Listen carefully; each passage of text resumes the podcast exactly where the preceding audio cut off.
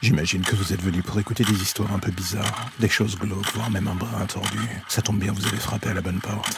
Prenez votre lampe torche, faites attention où vous allez marcher, et n'écoutez pas les hurlements au loin pendant le voyage qui va suivre. Bienvenue dans l'ombre des légendes.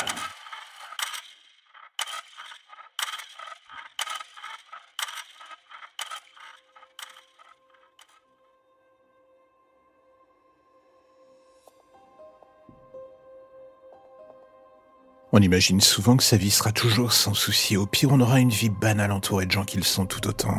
Et le plus affreux dans l'histoire est qu'on finit presque par s'y faire avec le temps.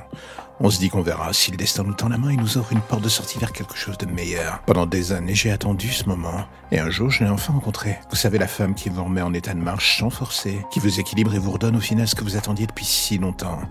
Un sens à votre vie.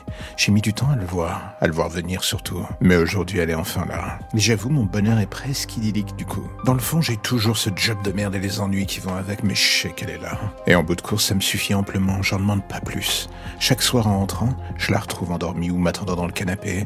On discute, on mange, on fait l'amour, on vit en quelque sorte. Et là encore, ça me suffit pleinement. Je suis bien et c'est tout ce que je voulais. Ce soir, alors que je suis bloqué dans les embouteillages, je me demande si elle m'attendra ou si elle sera déjà endormie. C'est le cinquième message que je lui laisse, elle répond pas. J'en déduis qu'elle dort. Faudra que je sois silencieux en entrant du coup. Quelques minutes plus tard, en garant la voiture et en rentrant dans l'ascenseur, je repense à notre soirée d'hier. Son sourire, ses mots, je crois qu'elle est la seule chose qui me fasse me sentir aussi heureux d'avoir un sourire d'abruti en parlant d'elle. En rentrant dans l'appartement, j'avance à pas de loup vers notre chambre. Comme prévu, elle est sur le lit enroulée dans sa couette, elle dort. Je fais pas de bruit et je passe le long du lit pour arriver sur mon côté. Je me déshabille et m'apprête à rentrer dans le lit pour dormir à côté d'elle. Quand soudain je vois ce petit mot posé sur mon oreiller.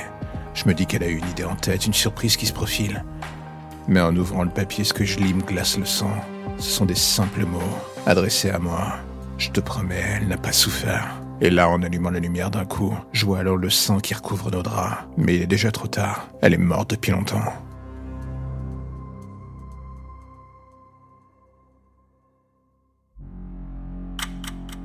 La lumière au bout du tunnel, voilà ce qui vous ramène enfin vers votre petite existence si tranquille.